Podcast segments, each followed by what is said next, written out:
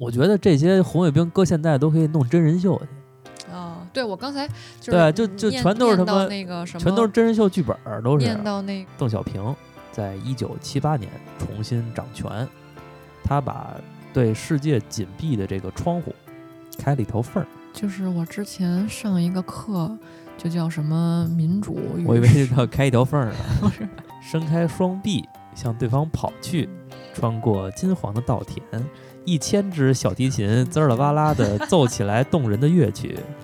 噔噔噔噔噔噔噔噔噔，谁也说不清楚我弟弟为什么被判这么重的刑。欲加之罪，何患无辞？嗯，他是喜欢穿漂亮衣服。也喜欢听这个西方音乐，也打扑克，这就是他全部的罪状。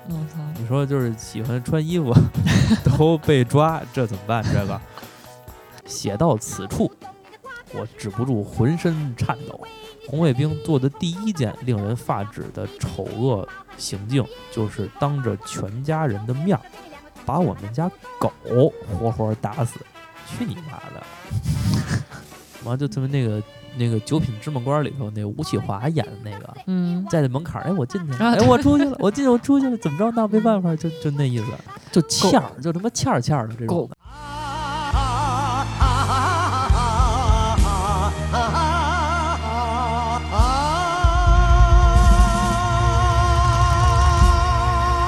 大社电台。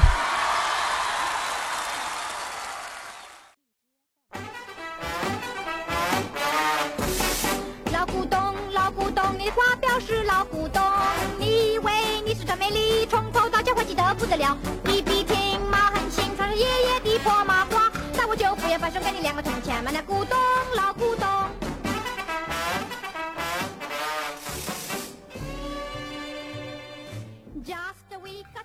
董。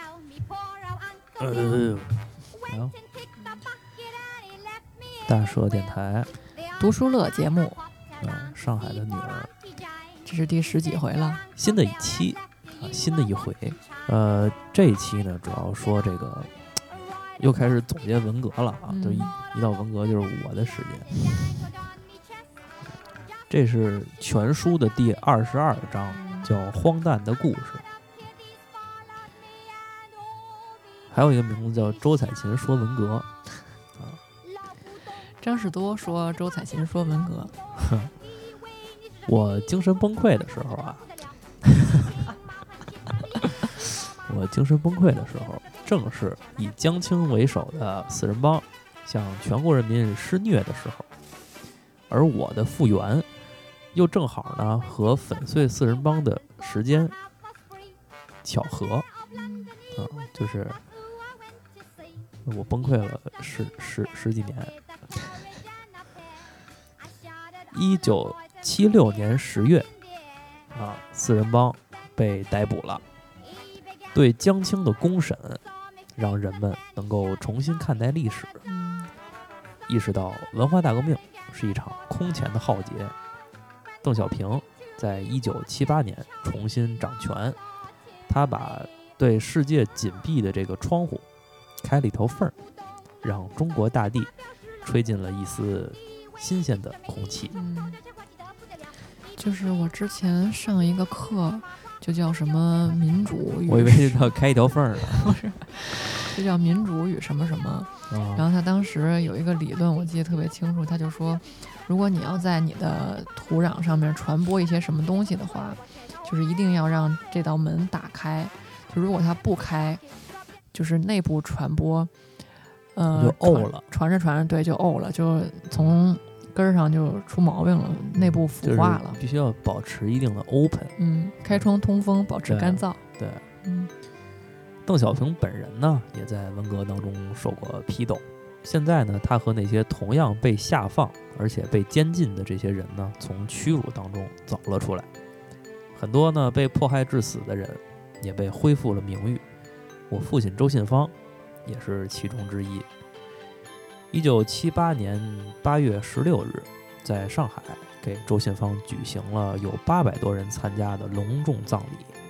他的骨灰被安放在龙华革命公墓。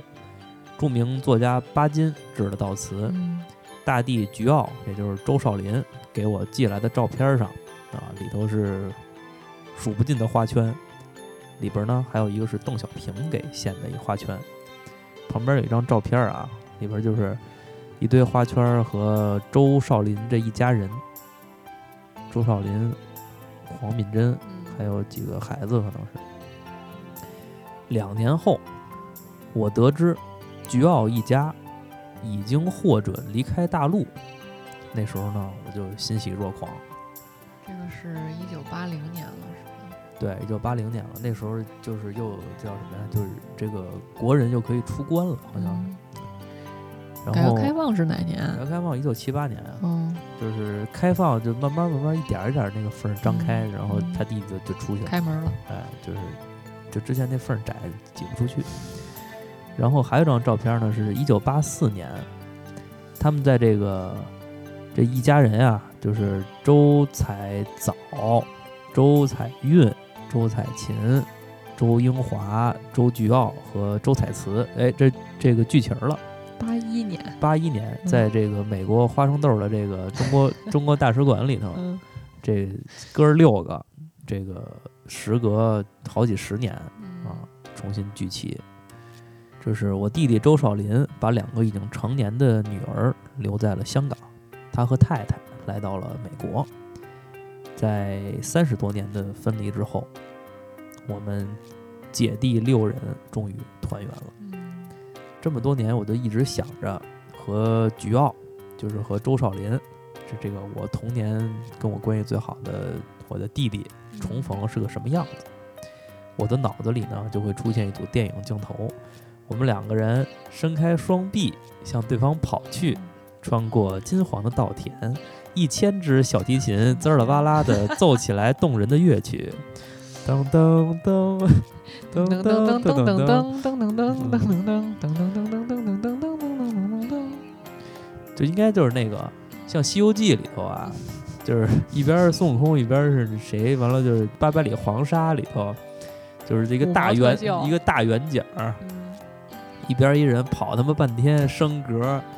然后那个滋啦哇啦，滋啦哇啦的音乐配着，然后跑特别慢，就是那种穿过稻田的场景。可是到真正见面的时候呢，我们都很收敛，以免泛滥的感情把我们淹没。就是一般就这样，就好多年不见的人啊，你之前就想着，哎，我要跟见的时候什么样？完之后一一见面之后就玩手机，哇哇哭，一见面就。就玩手机，完了就看都不敢看他，那种就是这种叫什么？呃，比如说分手情切那种，分手多年的这个这个这情侣，嗯，重新约会，就是第一不敢直视对方的眼睛，对对，你看这这写着呢，这个我们只是拘谨的、羞涩的相视傻笑，相视傻笑，伸手呢去触摸对方，眼睛里充满了惊喜。菊奥看上去和以前一样出众，只是呢，他的年龄呢比以前显老了。我和敏珍，就是这菊奥的媳妇儿，是头一次见面。她跟照片上呢一样漂亮，但举止谨慎。他们俩呀，都因为文革受过了太多的苦，家庭受难的实情，父母的悲剧，终于。就是周少林来美国，把就能，就终于因为周少林来美国，跟他们哥儿几个才能把事儿再重新的说出来。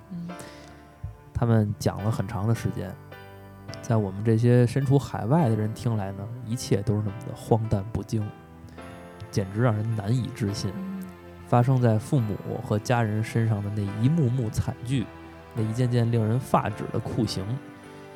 听的人不能理解，说的人也没法解释。哎，这个可以形容那个那个岁月的一个嗯啊。当他们重温噩梦的时候，我们就是当这个我弟弟和弟媳妇儿嗯重温噩梦的时候，我们呢也重新感觉到了那那头几年的那种内疚和无助。姐弟几个紧紧地围坐在一起，沉默不语。空气中充满了我们的千丝万绪，每个人都被囚禁在各自悲伤的孤岛上。马迪。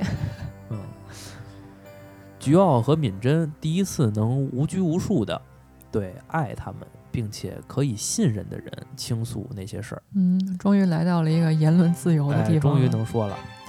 但讲的人和听的人所能承受的确实有限。嗯，我脑子里只能留下那几个日期、几件事儿，也不一定能按着前后顺序排列的出来。其他的就是一团乱麻，各种惨啊！如果尝试去解开它，一定能把人逼疯。嗯，父亲被关押了一年，这是在监狱里头，然后呢，就一直在家里头软禁，一直到他去世。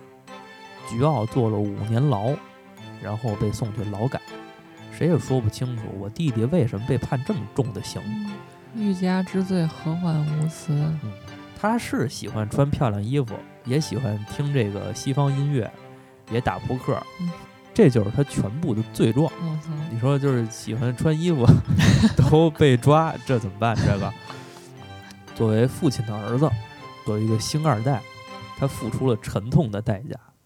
因为他是父亲在艺术道路的接班人，啊，他就成了被彻底砸烂的对象。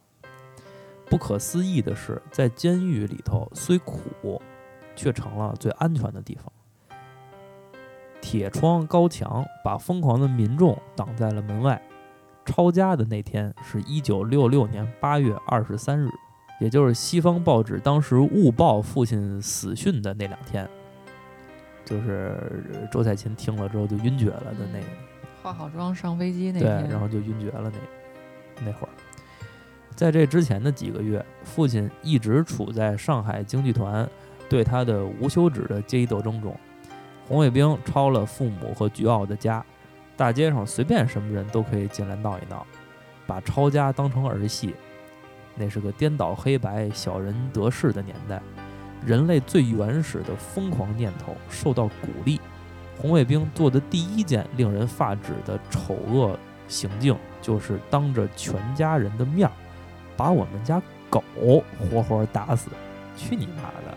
打他妈的，打打你，打狗还行。就是这种，就欠儿，就他妈欠儿欠儿的这种。狗狗仗人势，就觉得自己干，就是拿着这个。红皮儿的这本书啊，干什么都不违法，之后这就特别的，就是没法要，这人就疯了，就特别那什么，就特别那个那个《九品芝麻官》里头那吴启华演的那个，嗯，在那门槛儿，哎，我进去了，哎，我出去了，我进，我出去了，怎么着？那没办法，就就那意思。他是壮师是吧？对，嗯，对，然后就是那意思。然后呢，就是比如说红卫兵去去他们家，今儿这个。掐一掐一朵花儿，嗯，明儿踢碎一罐子，明儿踢碎一罐子，后天拿头皮筋儿把他们家玻璃砸了 那种。从那以后，这调子就定下来了。我们家人啊，就在这帮疯子手里头，所受的罪便可想而知。写到此处，我止不住浑身颤抖，脑海里就是那一幕幕惨不忍睹的画面。我那年老的老父亲被这帮年少无知。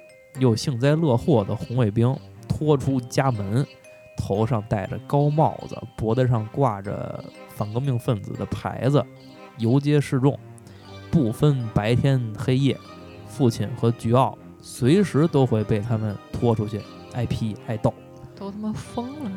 留在家里的女人们则遭受着各种各样的折磨，他们被迫弯下腰。双手向后高举站立好几个小时，被称为坐飞机。这个动作，呃，手会缺血，然后会特别的麻木，就是挺难受的，而且就是手缺血，但是脑又特别充血。嗯，啊，你试过？试过？有，就是拉伸的时候有这个动作。然后呢，红卫兵一，然后呢，红卫兵扎针儿，扎他们取乐。说容嬷嬷，嗯，然后呢，打耳光、打耳贴子就成为了这家常便饭。有事儿没事儿扇两下啊。和这些折磨比起来，他们宁愿被勒令去扫大街、扫厕所啊。就我觉得这个这个时间的红卫兵就是特别疯逼，然后原来那个文革期间，然后马小曼还被就是拉去喂猪啊，就是让一个这个这个不是星二代，而且还是回民啊，然后去喂猪哦，就是特别的，就是身心上对你是都是一种侮辱。而且他们这个就是，我觉得这些红卫兵搁现在都可以弄真人秀去。哦，对我刚才对，就就全都是他妈那个什么，全都是真人秀剧本，都是念到那个什么。呃，把狗活活打死，什么人类最原始的疯狂念头？那个时候，就是原来有一个国外的选秀节目，就是让可能几组人在一起，然后你可以就是随便干嘛都行，挑战别人的底线是吗？对对对，然后就是那那些人就是有一点要疯的那种，然后后来这个节目好像就被小鸡鸡什么的就被勒令终止了，暂时的这个无政府主义，嗯嗯，并不是所有的人都那么残忍。人群当中也不乏有哭泣的人，有些红卫兵也并不是为了这打砸抢感到自豪，他们呢是为了自身的安全不得不随波逐流。有些人甚至还试图帮过我父母的忙。有一次，妈妈被勒令拿个斧头去拆狗窝，那时候她已经很虚弱，狗都被弄死了，还让人拆狗，就是没事儿找事儿。真没事儿找事儿，一个红卫兵，也是一个朋友的女儿，一边骂着给别人听，一边拿过斧头来就替妈妈把那个窝给拆了。嗯，然后呢，还有一个素不相识的红卫兵，利用抄家的时候趁乱给我们家里扔来了一堆保暖的衣服。嗯，啊，就是大夏天的。嗨。就是偶尔还能遇着几个好人啊，感觉这种应该都是，比如说同情心，同情心，或者是也上过学，或者对是，对，就是这种这个天性还比较良善的人，或者是你的粉丝，或者是什么这种，实在看不过去了。我们家和上海很多人家都是被洗劫一空，瓷器被砸碎了，父亲多年积攒下来那些书啊也被烧光了。他那些璀璨夺目的戏装和妈妈精心设计的家具，都被廉价卖掉了。全家人就挤在房后边那两间小屋里头，父母呢就住在父亲原来那书房里头，破碎的窗户用纸糊上，屋里头什么家具也没有。菊傲跟敏贞和俩十几岁的女儿一起住在楼下以前那个佣人阿朱的房间。那时候阿朱呢，早已经被赶走了。